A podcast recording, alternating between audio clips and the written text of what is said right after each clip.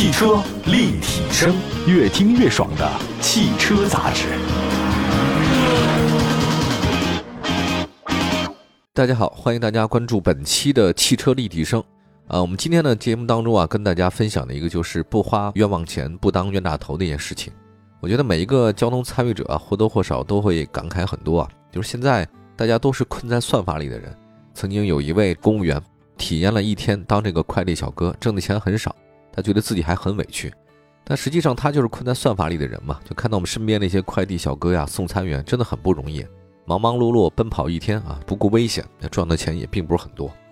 但实际上，我们每一个人都像快递小哥一样，只不过他是困在这个算法啊，你是困在那个算法里的人。但是你要说我们现在如果没有这些科技的话，我们能不能生活的话，好像也很难。科技改变了我们的生活，但实际上万事万物它都是一把双刃剑，有好的一面啊，它有不好的一面。汽车实际上就是科技的集成体啊。虽然因每年因为交通事故死亡人数非常之多，但是大家好像离不开汽车，对吧？还有一些高科技的配置在汽车当中啊，它是有使用的。啊，每年呢这个汽车的更新换代啊，里面的高科技的东西配置特别多。呃，现在的一个车跟十年前的一个车型完全是不一样的一个概念，因为它整个的机构包括里面的配置都是不同的。汽车里面有太多这样的高科技的东西了，它有没有用呢？你说它有用吧，好像也是很鸡肋。那今天呢，就说说不当冤大头啊，少花冤枉钱啊，谁的钱也不是大风刮来的。我们来看一下啊，有几个不太好用的所谓的高科技的配置都哪些？第一个就是发动机自动启停，这个说它高科技有点勉强了，但实际上这个还真的是一个很有意思的东西啊。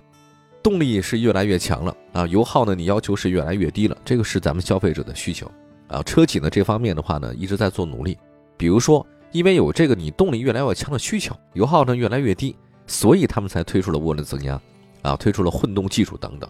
那发动机自动启停的话呢，也是很多车展出现的，也是呢当做重点配置宣传。但是大家的这个评价并不是很好啊。我不知道大家有没有留意过，不少带有启停功能车的人啊，在启动车辆发动机之后的第一个动作，不是连接那车载蓝牙，而是关闭启停。按理来说啊，一个省油的配置，你不应该会被大家嫌弃啊。呃，但情况呢，确实是很多人在琢磨了以后呢，就关了这个功能。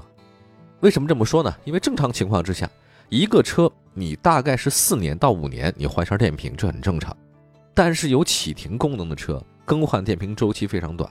同时啊，自动带启停功能电瓶啊，价格是比较高的，是普通电瓶的好几倍，那不少呢是上千的啊。所以希望各位还是要谨慎一点啊。虽然启停功能啊能够降低油耗啊，但省出来的油钱远远低于换电瓶多花的钱。所以从省油的角度来讲，自动启停功能的话，帮助不是很大啊。另外一个，除了并不省钱之外啊，早期啊，一些带有自动启停的车型有个很大的安全隐患，比如说，当车辆关闭发动机以后，转向助力它就没了。有些车还没有完全停住啊，自动启停它提前介入了，关闭发动机。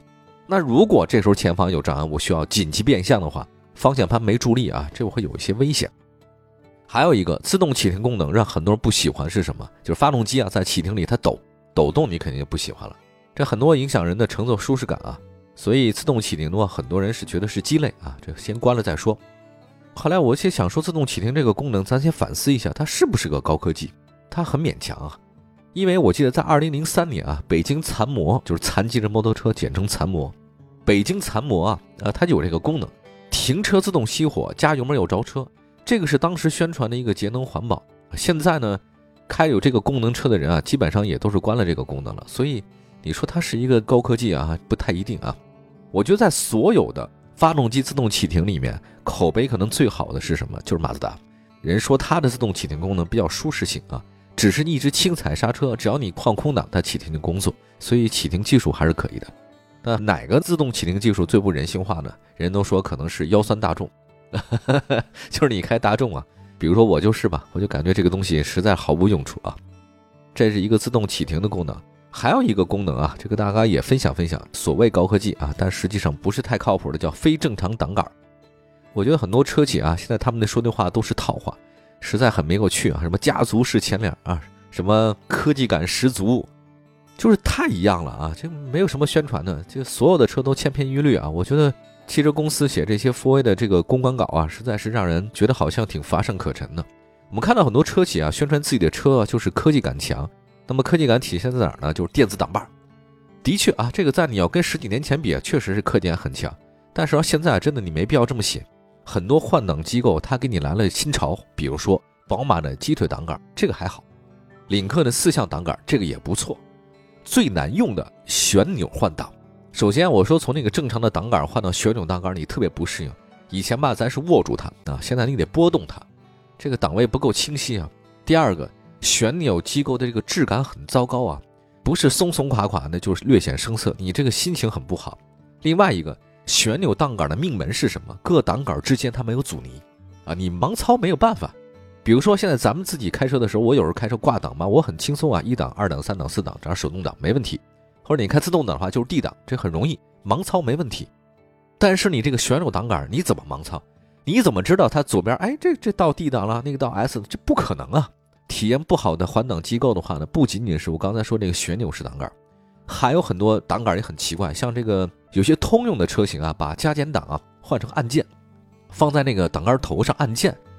你这个按键我觉得也很奇怪啊！我们可以脑补一下这个场景，各位就是大家设身处地想想，您这边速度和激情啊心血来潮体验驾驶激情。啊，甚至你都关闭了 ESP，打开了 S 模式，一顿操作猛如虎啊！需要强制降档，哇，您只能轻轻的手指点一下挡杆上的按键，啪，按键按错了，还你还瞬间气氛全无啊！比如你要看那个《速度和激情》里面这帮人，我看没有一个用这个挡杆的啊。他当然那个他那个换挡机构跟咱是不一样的，但是你让他那个拨片，哇，这范迪塞尔咔咔咔这样，你这怎么可能？我觉得挺奇怪的。当然，用这个旋钮换挡人不多啊。这个捷豹路虎是这样的，那本田呢有一些这个按键的啊，福特也有啊。当然这些车你看卖的都不是很好啊。个人感受就是各种挡把里面只有一个让我觉得好用的就是怀挡，就是有些新手啊不太知道那个怀挡怎么用，上车找半天啊，说哎我这个挡在哪儿？实际上在方向盘那个地方啊。这个这车怎么没挡把了，对吧？在各种模式当中啊，我用的这个怀挡实际上感觉它比较科学。它那个中控台你有储物空间了嘛？不占地方，而且呢，这个挡把离手最近。这个驾驶角度来看，你这个握住方向盘换挡这两件事啊，一气呵成。这些污点的话呢，当然你得熟悉怀挡以后才能使用。我们休息一下，一会儿呢再看其他一些配置不太好用的都哪些啊？马上回来。汽车立体声。继续回到节目当中啊，汽车立体声。我们的节目呢，全国两百多个城市呢落地播出。我们接下来呢，跟大家说说这个不要当冤大头，少花冤枉钱的下一个就手势控制这个配置啊。现在那个在车载的环境当中啊，有两种控制啊，成为比较便捷的一种智能方式。一个呢是语音控制，像咱们说话这样啊，对吧？第二个呢叫手势控制，这两个比较方便啊，提升了这个驾驶体验。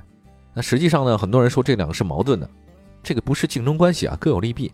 有些情况之下，比如说在车内听音乐啊，或者听咱们这节目，亦或者呢说这个颠簸路面噪音很大，你这语音控制的话呢受到影响啊。还有一个两个人啊在车里面谈情说爱啊，你侬我侬的时候，假设不小心你这个一下说了一些让这个汽车智能交互啊他误会的一些词汇，这个就很麻烦了。还有一个手势呢还是有优势的啊，比如说手势控制更节省时间。你现在语音控制的话呢，你还有个唤醒词说你好，哎谁谁谁，它会发出语音指令。但你手势控制的话呢，没有唤醒问题，节约时间。整体来讲的话呢，都是各有优势的。但是这个要等到自动驾驶以后才有优势。就是现在啊，这种所谓的炫酷功能的话，真的是鸡肋啊。在一些高端车型上，你有这种控制，像手势控制啊，对吧？你把那手，据说呢，你放那个显示前方的固定区域，通过手势隔空做旋转滑动工作，哎，变大变小，看起来很高大上，但实际情况是什么？你都把手放到那个区域操控了。您干嘛不直接在屏幕上操控呢？对吧？那不更直接吗？手都伸到那儿了，还在那些手势盲空操作，毫无必要嘛？对吧？你要隔山打牛，你隔个山你可以打个牛。您都到牛面前了，您还隔什么牛？您直接打不就完了吗？便利性来讲的话，我觉得手势操控实际上是一个不如实体按键操作更便利的事情。但是哈，有一个方向是什么？这个未来可能会有出现的，比如说未来可能在这个车里面，它不仅是你操纵了，你没法开汽车了，大家以后不要开了嘛。你在后面坐着，你手势操控，说，哎，你离那个操控台比较远的时候，你这手势操纵才有显示的意义。所以我觉得手势控制未来是方向，但是现在呢是很鸡肋的啊。接下来呢再说一个 HUD 的抬头显示，呃，这很有意思，就是在你的挡风玻璃上的你驾驶员前方啊。打上去一些数字显示的东西，比如车速，比如说你的一些最基础的那个行车的信息啊，驾驶数据都有。这个从哪儿来的？从那个航天飞行员，最早那很多航空器上那个飞行辅助仪器啊，就特别重要。飞行员根本不用低头，他就在那个飞机的前挡风玻璃上啊，直接看到了这个飞机的各种消息，比如说水平、速度，还有包括这个油量啊，离前方敌机还有多远。这个特别好用啊，因为飞行员嘛，他这个分秒必争，只要一眨眼，唰就过去了。这好家伙，一眨眼几百米就出去了。那么后来呢，这个东西用在哪儿呢？汽车上了。汽车上其实最早啊，它用这个是什么？光学反射原理。您的胎压、速度啊、转速啊，驾驶员前挡风玻璃，你不用抬头可以看到，这个很好用啊。但是有人说这个东西是不好用的，有人说这个东西你还影响我开车。但是呢，我觉得这些人可能是抬杠。对我个人来讲，我觉得非常方便。其实很早很早以前，标致雪铁龙公司 PSA，他们用那个玻璃面板抬头显示，当前只是单色的啊，只能显示车速。